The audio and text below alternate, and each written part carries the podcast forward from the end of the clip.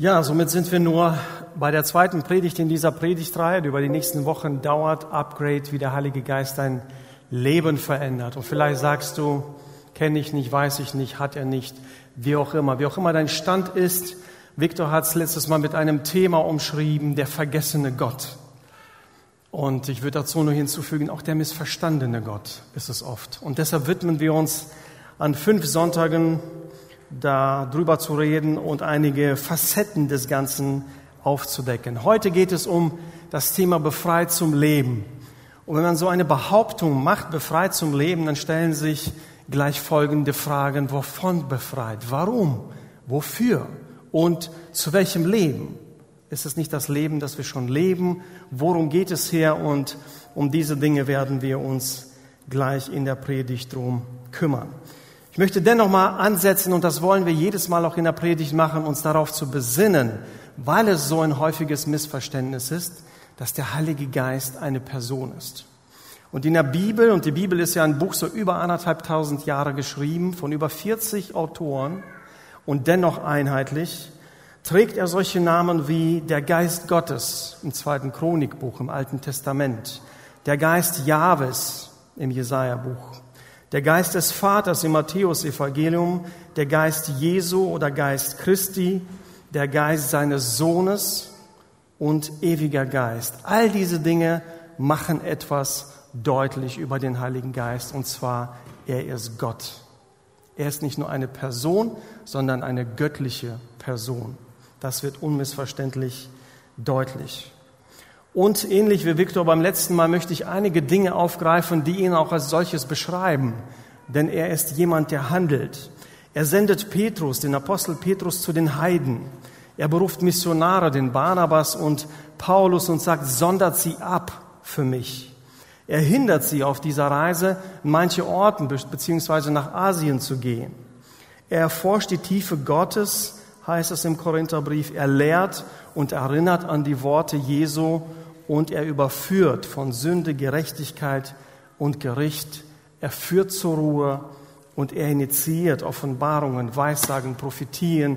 Im Petrusbrief heißt es, noch nie hat ein Mensch aus sich heraus etwas geweissagt, sondern es ist der Heilige Geist, der ihn dabei getrieben hat.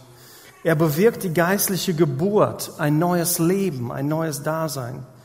Er nimmt sich unserer Schwachheit an, er unterstützt uns im Gebet, er teilt Gnadengaben aus und er kann betrübt werden. All das sind Eigenschaften einer Person, einer handelnden Person. Und in keinem biblischen Buch wird es intensiver, detaillierter beschrieben als in der Apostelgeschichte. Das ist so das Buch des Heiligen Geistes. Denn einmal beamt er den Philippus nach da und dann ist er bei dem anderen dort und dann ist er wieder woanders. Und dann wird das deutlich, was Jesus sagte wenn der Heilige Geist kommt, werdet ihr größere Dinge tun, als ich jemals getan habe. Das ist, weil der Heilige Geist es ermöglicht.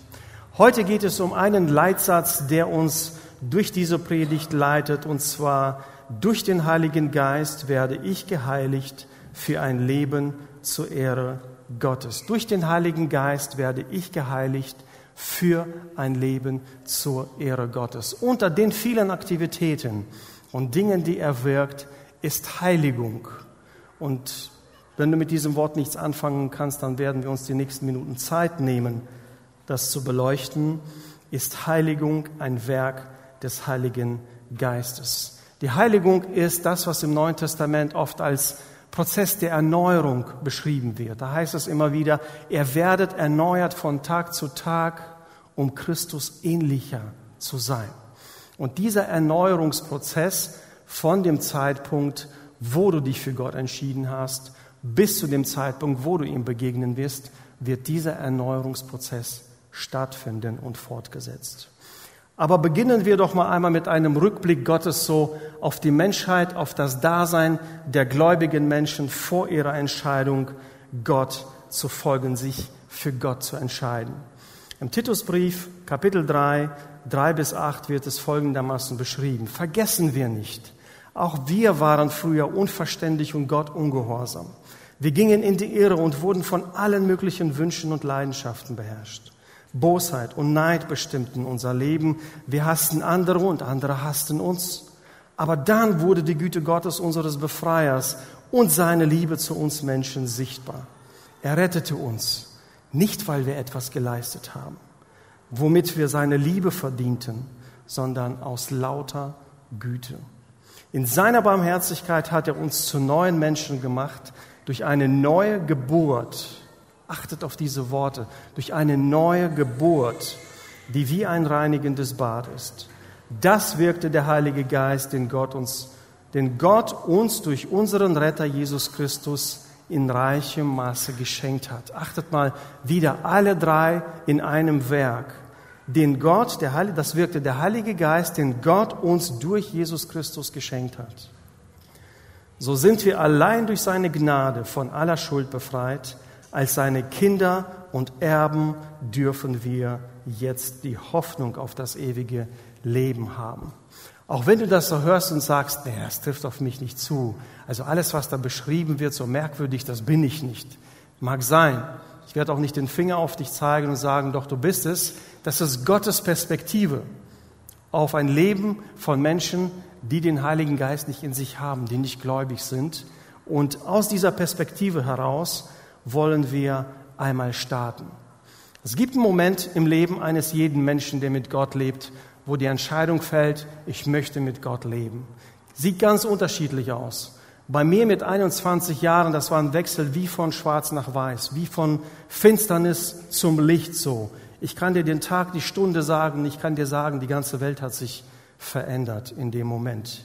Bei Menschen, die aufwachsen, äh, so wie meine Kinder jetzt, die wachsen nicht so auf wie ich, die kriegen es alle von klein auf mit, ist es unspektakulär, oft ein Prozess, ein Übergang und beides ist völlig in Ordnung, beides ist vom Heiligen Geist bewirkt. Aber es gibt im Leben eines jeden Christen den Moment, wo er, nachdem er von Gott sich her wegbewegt hat, sich umdreht und sagt, ich möchte mit Gott leben, ich richte mein ganzes Leben nach ihm aus und Schritt für Schritt bewegt er sich zu Gott hin und das ist der Moment der Bekehrung. Das ist der Moment der Buße, wo sich nicht nur meine, meine Richtung ändert, sondern eine Sinnesänderung passiert. Ich verstehe auf einmal geistliche Dinge, die ich nicht verstanden habe. Mir ist es wichtig, Gott zu gefallen, was es mir früher nicht war. Etwas Grandioses passiert in mir. Versöhnung findet statt, Rechtfertigung. Die neutestamentlichen Autoren haben ganz unterschiedliche Begriffe dafür. All das beschreibt den Moment, wo ein Mensch sich für Gott entscheidet und das, oder wenn es auch ein, ein Prozess ist. Und da greift Gott ein. Denn es heißt im zweiten Korintherbrief, Kapitel 5, Vers 17, daher, wenn jemand in Christus ist, so ist er eine neue Schöpfung. Altes ist vergangen, siehe, etwas Neues ist geworden. Das beschreibt einen gewaltigen Moment und das ist so krass, das müssen wir einmal uns auf der Zunge zergehen lassen. Gott macht aus mir eine völlig neue Schöpfung. Ich wette, wenn du dich für Gott entschieden hast, mit Gott lebst, wirst du sagen, hm, also wenn ich eine neue Schöpfung bin, dann müsste einiges anders aussehen. Wenn das ja tatsächlich so ist, wie es hier in der Bibel steht, dann ist meine Realität nicht unbedingt diejenige, die sie sein sollte. Und wir werden uns auch im Laufe der Predigt mit dieser Spannung beschäftigen, die hier entsteht. Aber zuallererst müssen wir begreifen, dort, wo du dich für Gott entscheidest, wo du dich auf Gott ausrichtet, antwortet Gott dir. Und er gibt dir den Heiligen Geist als Geschenk, als Antwort. Und dieser Heilige Geist, der kommt in dich, der kommt nicht nur auf einen Kaffee vorbei, sitzt kurz und dann ist er wieder weg, sondern er kommt, um in dir Wohnung zu nehmen. Viktor hat es beschrieben, im, im, Alten Testament kam er so auf bestimmte Personen für eine kurze Zeit, jetzt kommt er, um zu bleiben. Und du wirst ihn nicht gleich wieder los. Jedes Mal, wenn du was Falsches gemacht hast, dich versündigt hast, dann ist er weg zur Tür.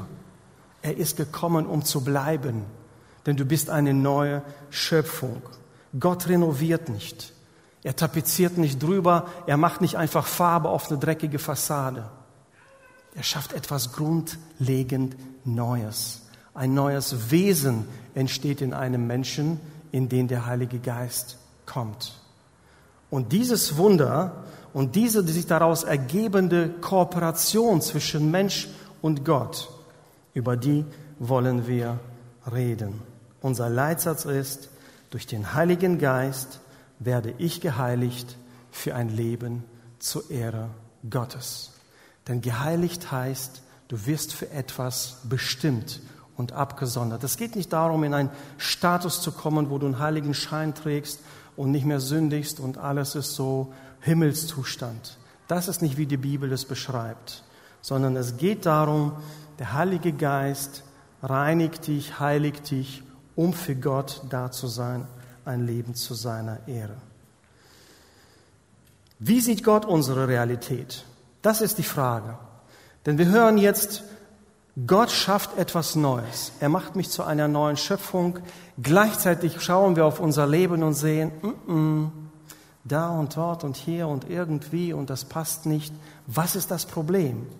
Wir müssen Dinge lernen, aus Gottes Perspektive zu sehen. Und der nächste Bibeltext ist so Gottes Einblick in deine Realität.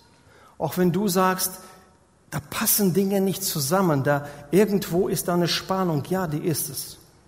Aber lass uns mal lernen, Dinge mit Gottes Augen zu sehen.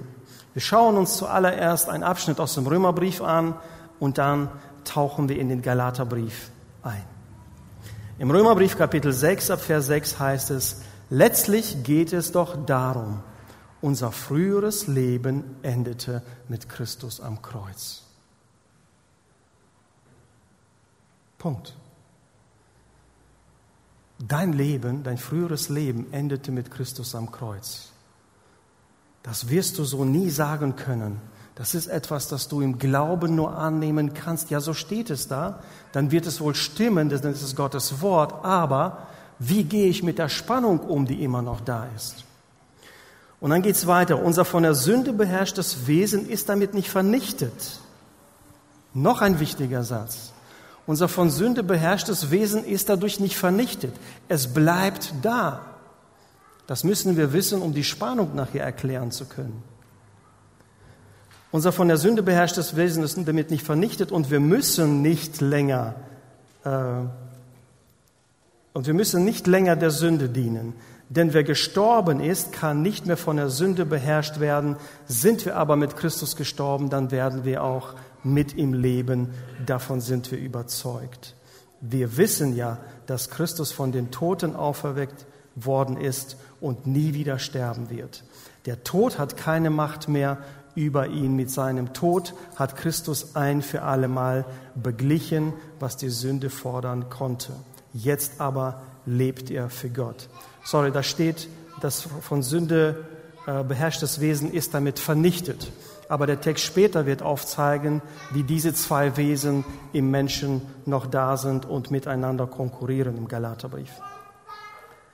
Und jetzt kommt das Glaubensprinzip. Jetzt kommt das, was wir wieder für uns annehmen müssen. Da heißt es nämlich in Vers 11, das gilt genauso für euch und daran müsst ihr festhalten. Doppelpunkt. An diesem Satz müsst ihr festhalten, an diesem Geschehen müsst ihr festhalten. Ihr seid für die Sünde tot und lebt nun für Gott. Das ist wieder so ein Glaubensprinzip, das muss ich für mich ins Zentrum meines Lebens stellen, wenn ich wirklich mit Gott leben möchte. Ihr seid tot für die Sünde und lebt nun für Gott. Und wieder im Hinterkopf die Frage, aber warum mache ich denn das? Aber warum passiert passiert denn dies? Ihr lebt nun für Gott, der euch durch Jesus Christus das neue Leben gegeben hat. Und dann kommt die aktive Einladung. Achtet darauf. Achtet darauf, dass euer vergänglicher Körper nicht von der Sünde beherrscht und ihr seinen Begierden nicht nachgebt.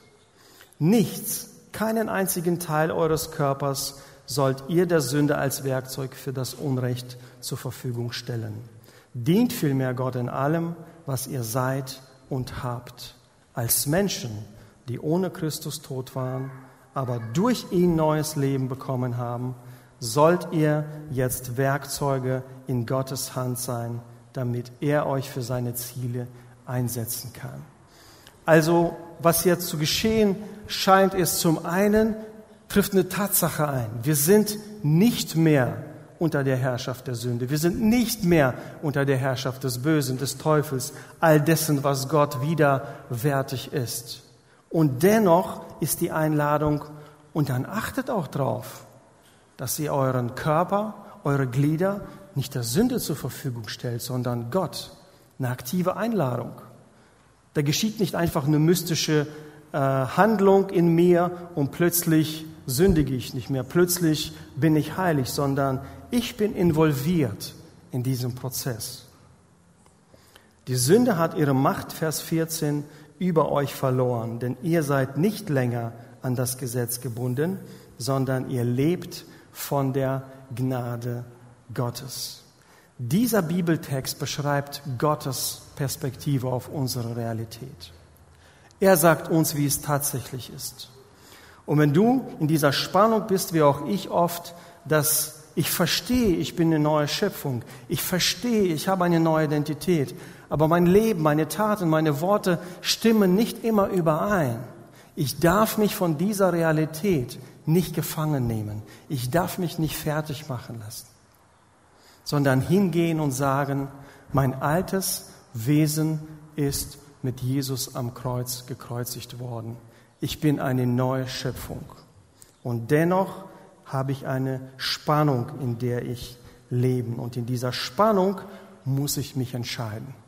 Jetzt kommen wir zu der Frage unseres Titels Berufen zum Leben. Was heißt es, berufen zum Leben? Was heißt es im Alltag? Was bedeutet das? Befreit zum Leben. Was bedeutet das, in Freiheit zu leben?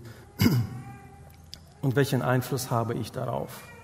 Unser Leitsatz ist, durch den Heiligen Geist werde ich geheiligt, damit ich zur Ehre Gottes leben kann. Durch den Heiligen Geist werde ich geheiligt für ein Leben zur Ehre Gottes. Und nun kommen wir zu Gottes Vorstellung von einem befreiten Leben. In diesem Bibeltext beschreibt er, wie es tatsächlich geschehen kann und auch im Leben eines jeden Christen geschehen soll. Denn es heißt in einem äh, Vers aus dem Römerbrief, wer Christi Geist in sich hat, er ist sein, wer ihn nicht hat, ist nicht sein. Wer Christi Geist in sich hat, ist sein, wer ihn nicht hat, ist nicht sein. Eine ganz, ein ganz einfaches Unterscheidungsmerkmal, was man aber nicht so irgendwo als Stempel drauf bekommt, sondern erst durch das Leben desjenigen erkennt. Wir widmen uns also dem, dem, dem Text aus dem Galaterbrief Kapitel 5. Was will ich damit sagen, sagt der Apostel Paulus zu den Christen in Galatien. Lasst den Geist Gottes euer Verhalten bestimmen, dann werdet ihr nicht mehr den Begierden eurer eigenen Natur nachgeben. Punkt.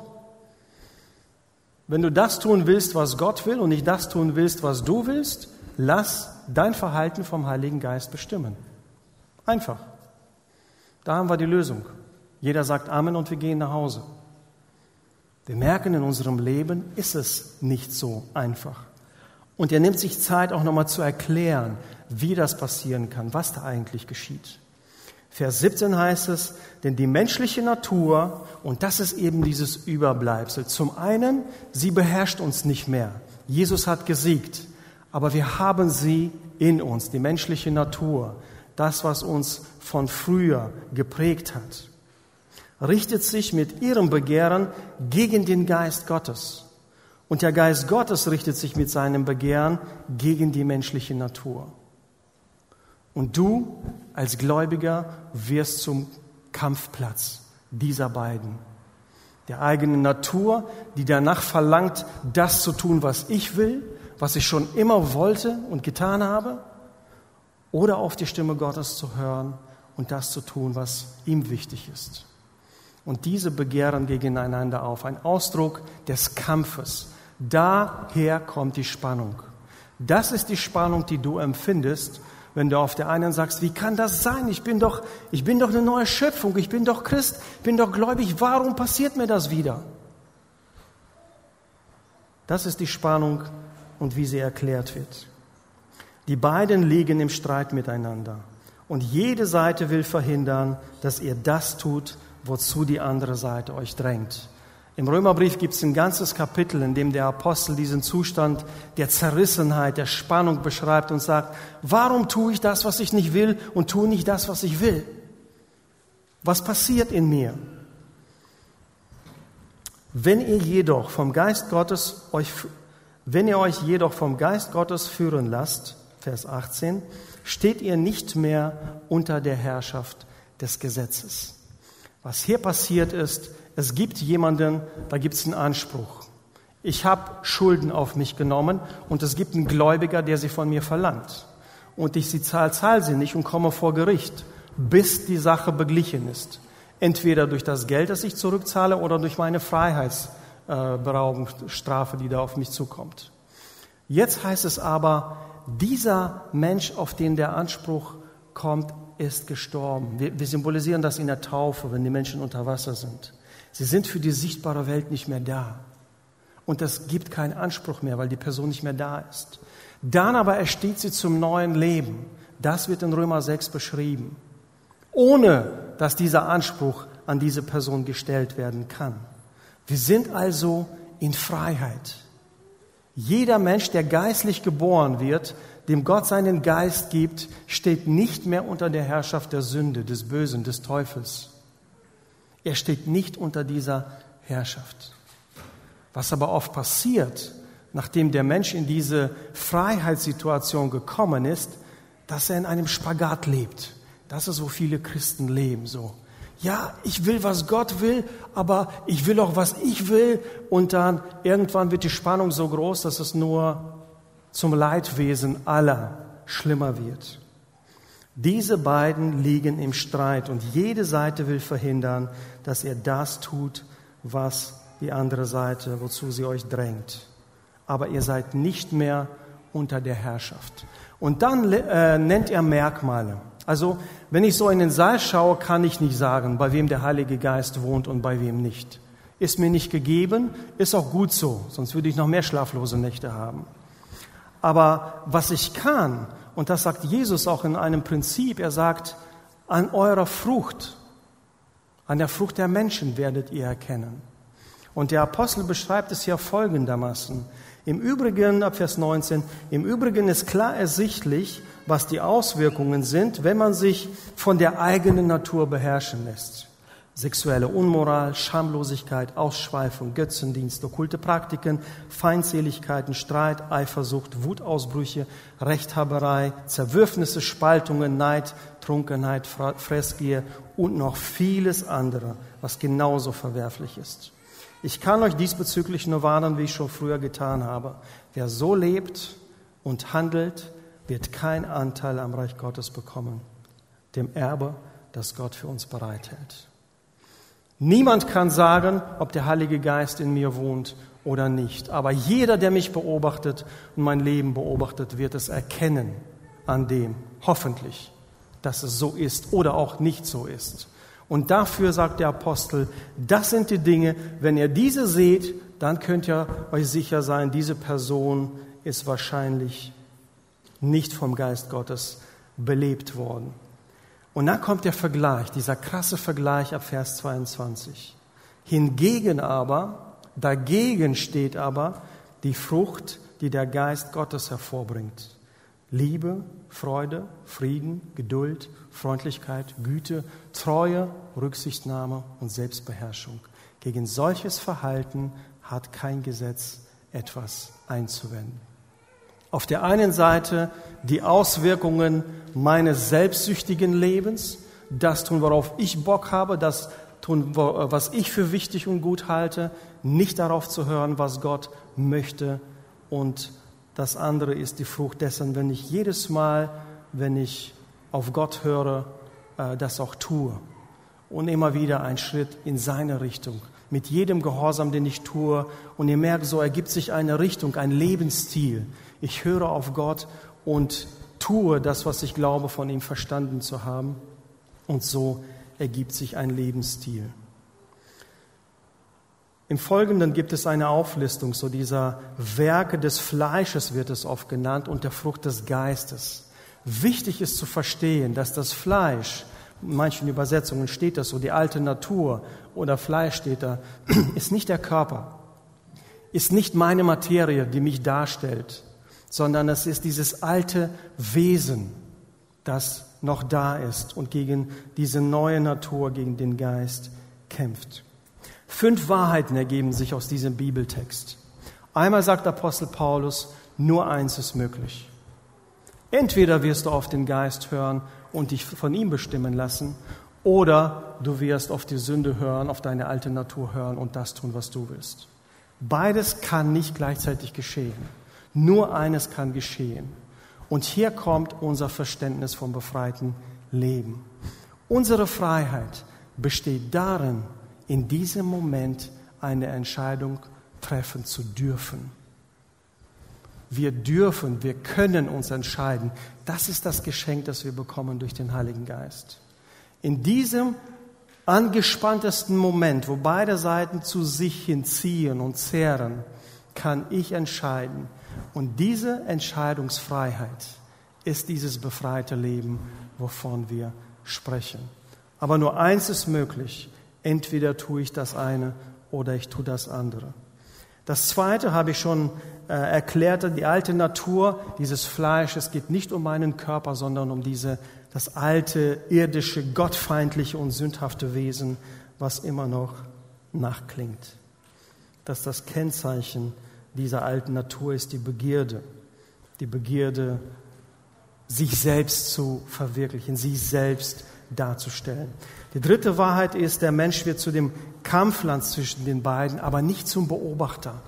Wir sind nicht dazu verdammt, einfach passive Beobachter dessen zu sein, was in mir passiert, sondern wir sind befähigt worden, durch den Heiligen Geist in dem Moment uns für Gott zu entscheiden diesen Spagat aufzugeben, indem wir hin und her gezerrt werden, zu sagen, nein, ich verstehe das so, dass Gott von mir das möchte, also mache ich den ersten Schritt.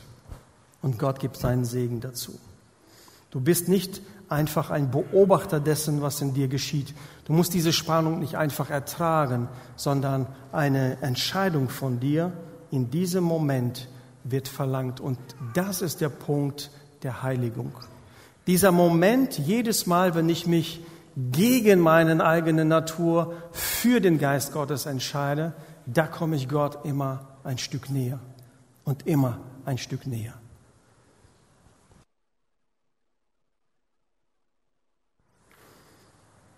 Die fünfte Wahrheit aus diesem Text ist Werke versus Frucht. Ihr merkt, das eine werden Werke des Fleisches genannt oder Auswirkungen der alten Natur. Und beim anderen heißt es, es ist eine Frucht. Und der Unterschied ist ganz offensichtlich. Bei den Werken bin ich beteiligt, ist der Mensch beteiligt. Es, ich produziere sie durch mein Verhalten. Bei einer Frucht ist es anders. Du kannst nichts dafür oder dagegen tun, dass eine Weintraube oder ein Apfel reift. Du kannst sie nicht größer, nicht kleiner machen, ohne sie kaputt zu machen sondern die Frucht ist ein Ergebnis der Beziehung zwischen dem Zweig, an dem sie hängt, und der Wurzel. Ganz einfach. Und wenn Saft aus der Wurzel in die Zweige schießt, gibt es eine gute Frucht. Und wenn die Beziehung unterbrochen ist, gibt es sie nicht. Und hier wird es zum Beispiel nicht Früchte genannt, nicht neuen Früchte, sondern die Frucht des Geistes. Es ist eine Frucht, alle neuen sind damit inbegriffen und sind das Ergebnis meiner Beziehung zu Jesus. Ich habe das Bild oft gebraucht, ist für mich das, das Bild schlechthin, um Heiligung zu beschreiben. Und da geht es um einen alten Baum im Herbst. Wir kennen diese Bäume aus dem, aus dem Herbst. So Blätter sind abgefallen, es ist kalt, windig, aber es gibt immer noch welche, die hängen bleiben. Die hängen über den Winter, weil der Wind nicht zu stark ist, weil sie noch zu fest dran sind, wie auch immer. Und dann im Frühling, da sehen wir doch Menschen, die auf die Bäume klettern und diese alten Blätter abreißen, oder? Schon jemand gemacht? Niemand. Warum? Weil die Knospen, die aus den Zweigen schießen werden, werden es rausdrängen. Und sie werden von selbst abfallen. Und genau das Bild ist es für die Heiligung. Gott wirkt in dir. Wenn der Heilige Geist in dir Raum findet, Hier mahnt er dich mal das zu tun, da mahnt er dich mal das nicht zu tun. Und so leidet er und du bist im Gehorsam. So fallen diese alten Blätter ab.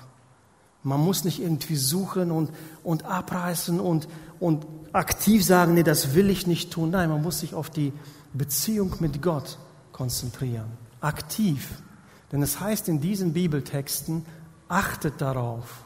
Stellt euch nicht zur Verfügung dem Bösen, sondern stellt euch zur Verfügung dem Guten, Gott. Eine aktive Einladung, wir sind daran beteiligt. Durch den Heiligen Geist werde ich geheiligt für ein Leben zur Ehre Gottes. Das befreite Leben besteht darin, dass du Entscheidungsfreiheit hast. Du hast die Entscheidungsfreiheit in diesen Momenten, dich für Gott, für das Wirken seines Geistes, für dieses leise Flüstern in deinem Ohr, für die Stimme in deinem Herzen, ihr zu gehorchen, für sie zu entscheiden. Und dann ergibt sich dein Lebensstil aus der Summe dieser vielen Entscheidungen für oder vielleicht auch gegen das Reden des Geistes Gottes.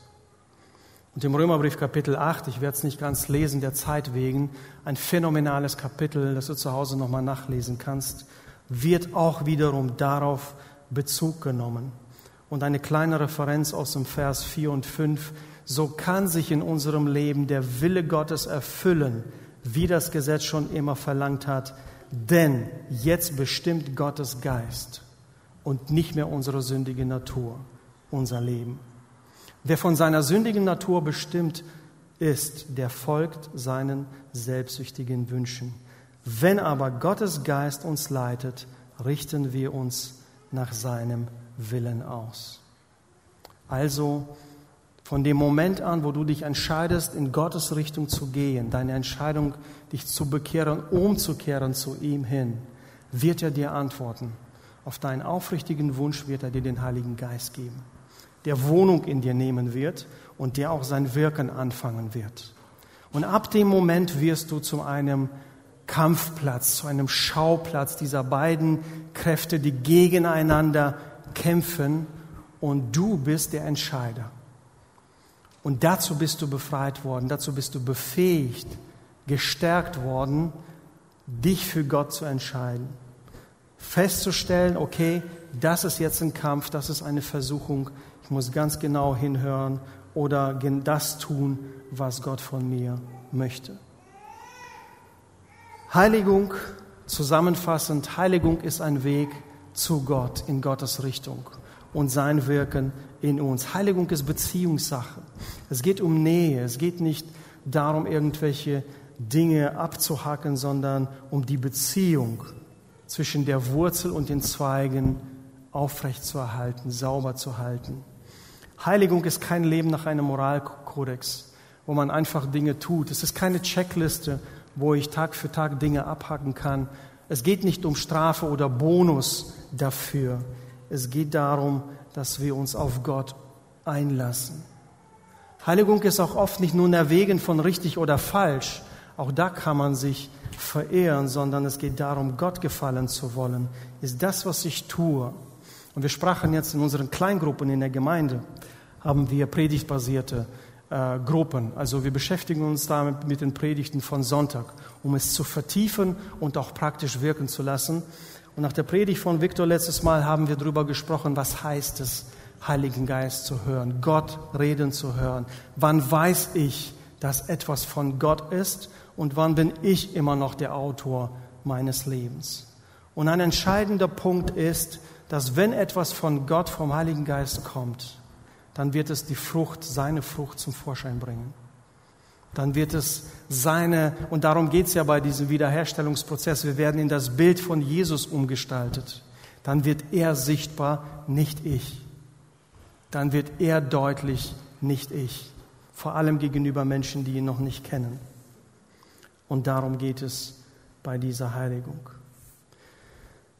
Wie kann ich dazu beitragen, diese Stimme besser zu hören? sie in meinem Leben, wie, wie kann ich Gottes Leitung zulassen? Das heißt ja so, lass die Leitung des Heiligen Geistes zu und dann wirst du die Begierde nicht erfüllen. Ist eigentlich ganz simpel. Aber wie heißt es praktisch? Wie kann ich das unterstützen, dass er Raum in mir findet, seine Wirksamkeit erhöht? Und all diese Dinge, die ich euch nahen werde, vier an der Zahl, ich weiß, es müssen immer drei sein, aber heute gibt es mal ausnahmsweise vier. Und die werden dich alle überraschen, vor allem die erste. Gottes Wort lesen und seinen Willen erfahren. Victor sagte das letztes Mal auch, ja, ist ein Klassiker, ihr werdet alle sagen, ha, ha, ha, so tausendmal gehört, ja, ist kein Problem. Auch wenn du es mal Millionenmal gehört hast. Die Tatsache ist einfach, wenn du die Bibel nicht kennst, kann der Heilige Geist dich nicht führen. Er kann dich nicht leiden. Es ist sein Werk. Es ist sein, das Kommunikationsmittel von ihm. Dort hat er alles dargelegt, was ihm, was Gott wichtig ist. Und wenn du diesen Standard nicht hast, das ist wie als wenn du ein Haus ohne Zollstock bauen möchtest. Es wird schief und krumm und du wirst noch nicht mal die erste Etage hinbekommen. Wenn du den Standard nicht kennst, dann kann der Rest auch nicht gelingen. Gottes Wort lesen und seinen Willen erfahren ist der allererste Schritt. Und ich weiß und ich höre es immer wieder, ich hasse Lesen, ich kann nicht lesen, ich lese nie, all diese Dinge. Ich kann dir nur eins sagen, wenn du das Wort Gottes nicht kennst, dann wirst du auch nicht dich von ihm leiten können. Aber du wirst von jedem YouTube-Video geleitet. Du wirst von jeder Nachricht geleitet. Denn immer leitet dich jemand. Und die Frage ist nur, wessen Leitung lässt du in deinem Leben zu? Du musst die Bibel kennen. Es gibt tausend Möglichkeiten heutzutage mit den Technologien zu hören und, äh, und Predigten zu hören, alles Mögliche. Aber ohne Bibel lesen wirst du da nicht weiterkommen. Und ich kenne Beispiele aus dieser Gemeinde, wo Menschen sich zur gleichen Zeit für Gott entschieden haben. Und jetzt 15 Jahre später sehe ich die einen und die anderen. Der eine hat sich sofort so ins Bibelstudium, Bibellesen äh, gestürzt sozusagen und der andere nicht. Er lebt von Predigten, er lebt von dem, was er so überall gehört. Das ist ja wie gekautes immer zu essen. Jemand hat es dir vorgekaut, muss irgendwann dahin kommen, selbst essen zu lernen und während des Lesens auch hinzuhören. Das zweite wird euch auch völlig überraschen, mit Gott reden und hören, was er sagt. Mit Gott darüber reden und hören, was er sagt. Auch letztes Mal haben wir es betont, auch heute im Römerbrief heißt es, der Heilige Geist unterstützt uns im Gebet. Er sagt uns, wenn du so willst, bildlich gesprochen, er sagt uns, was wir beten sollen. Er sorgt dafür, dass diese Verbindung da ist. Und dann heißt es auch darauf zu hören. Wir sind ja gut im Reden, aber nicht oft nehmen wir uns Zeit auch zu hören, was kommt denn zurück. Wenn wir unseren Freunden, Ehefrauen, Ehemännern, den Menschen, mit denen wir zu tun haben, immer nur Dinge sagen, uns wegdrehen und nicht hören, was sie antworten, wir es kein glückliches Leben haben. Drittens, im Alltag, und der Alltag ist für uns alle schwer, der Alltag ist stressig, der Alltag frisst und nagt an uns und je nachdem, wenn du kleine Kinder hast, du hast Jobs, du hast die Gemeinde, alles Mögliche, jeder will ein Stück von dir haben, aber wir kommen nicht drum herum, Freiräume in unserem Leben zu schaffen, um auf den Geist Gottes zu hören. Oft, wenn wir in diesem Stress untergehen, also bei mir zumindest, wenn ich mir nicht genug Zeit nehme, dann sind es so die Minuten vor dem Einschlafen, nach dem Aufwachen so, gut, nach dem Aufwachen, je nachdem, welche Uhrzeit man aufwacht. Aber da kommt alles raus, was, wofür man sich mal tagsüber nicht Zeit nimmt. Und dieses leise Flüstern, das wirst du überhören in deinem schnellen und lauten Alltag, wenn du dir solche Pausen nicht einnimmst. In unseren Kleingruppen haben wir zwei Werte. Es heißt Pause halten und Stille. Und diese Momente, wo wir, wir reden nicht einfach, wenn jemand sich mitteilt und aufhört zu reden, dann schweigen die anderen erstmal. Warum? Weil gerade solche Momente sind, wo der Heilige Geist spricht, wo er mahnt, wo er ermutigt. Wir greifen auch nicht schnell ein, um jemandem zu trösten. Wir lassen zu ganz bewusst, dass in solchen Momenten, ob es jetzt Traurigkeit oder Freude ist, der Heilige Geist wirkt. Und das Letzte ist, die Gemeinschaft mit Gläubigen pflegen. Auch das eine völlige Überraschung für jeden von euch, der länger mit Gott unterwegs ist. Aber gerade in unserer Zeit finde ich, das ist ein sehr sensibler Punkt. Wir sind ja dazu verdonnert worden, äh, uns voneinander zu distanzieren. Social Distancing ist ein unmöglicher Begriff für, für Menschen, Menschen, die Sozialwesen sind, die aufeinander angewiesen sind. Niemand lebt autonom. Und nun, ne, viele von euch, äh, von euch vielleicht nicht, die regelmäßig zu den ganzen Gottesdiensten kommt, aber die vielleicht seit einem Jahr, anderthalb nur noch an Bildschirmen dabei sind. Es kann dir viel kosten. Es kann dir viel kosten, wenn du diese Gemeinschaft mit den Gläubigen nicht suchst, die persönliche Begegnung oder auch darauf achtest, dass du, wenn du nicht zum Gottesdienst gehen kannst, aus Gesundheit oder sonstigen Gründen, dass du Leute einlädst, die dich, die dich geistlich aufbauen, ermutigen, wo es nicht nur so ein Papalapap ist, so ein Nachmittagsquatschen, sondern wirklich Gemeinschaft ist. Ich glaube, in diesem letzten Jahr ist dieses Wort uns nochmal neu bedeutsam geworden. Bei all dem Segen aller Technologien, die persönliche Gemeinschaft mit anderen Gläubigen ist das, wodurch Gott auch in deinem Leben wirkt. Gerade in den Momenten, wo wir in dieser Spannung stehen, gerade in den Momenten, wo wir in Versuchung sind, in einer Entscheidungsphase sind.